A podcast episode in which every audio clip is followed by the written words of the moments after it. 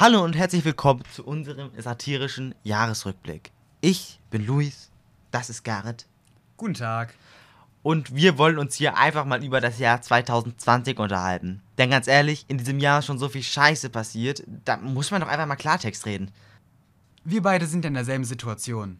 Wir sind beide Zehnklässler, Abschlussjahr und das Jahr 2020 ist mega beschissen. Es fing ja schon gut an mit den Buschbränden in Australien. Wie soll man sich vernünftig auf die Schule vorbereiten und mit Motivation in das letzte Schuljahr gehen, wenn man nicht weiß, ob das Dschungelcamp stattfindet oder nicht? So eine Benachteiligung haben zuletzt die Frauen vor der Einführung ihres Wahlrechts 1919 gehabt. Aber wir wollen ja nicht alles negativ sehen. Das hat auch gute Seiten. Zum Beispiel haben sich die Lehrer endlich mal mit dem Internet auseinandergesetzt. Aber das war's dann auch schon. Aber äh, lass uns doch mal darauf zurückkommen. Was für Büsche haben denn da gebrannt in Australien? Also ich kenne nur entzündete Büsche, aber brennen? Hast du das nicht mitbekommen? Letztes Jahr im Juni ha hat, hat's angefangen.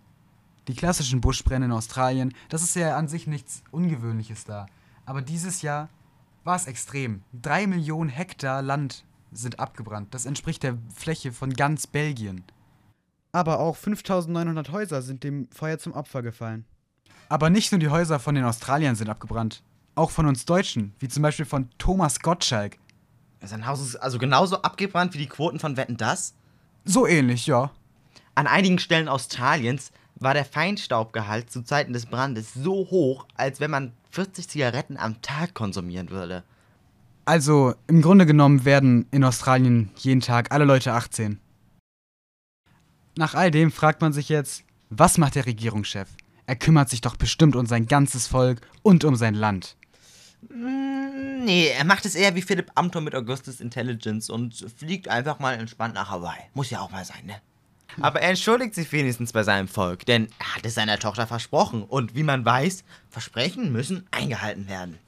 Also, wenn ich jetzt zum Arzt gehen würde und ein Herzproblem hätte, die Krankenschwester verzweifelt den Oberarzt anruft und sagt, Herr Oberarzt, hier hat jemand ein Herzproblem, Sie müssen sofort vorbeikommen. Aber der Oberarzt sagt, es tut mir leid, ich habe heute schon einen Tagesausflug mit meiner Tochter in den Heidepark geplant. So ungefähr kann man sich das vorstellen.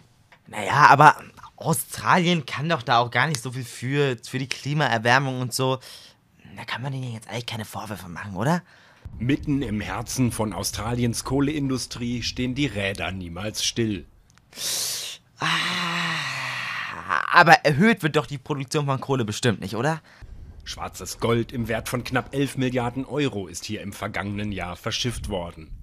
Es gibt Pläne, die Kapazität des Hafens zu verdreifachen, um die Produktion in den nahegelegenen Minen noch weiter zu erhöhen.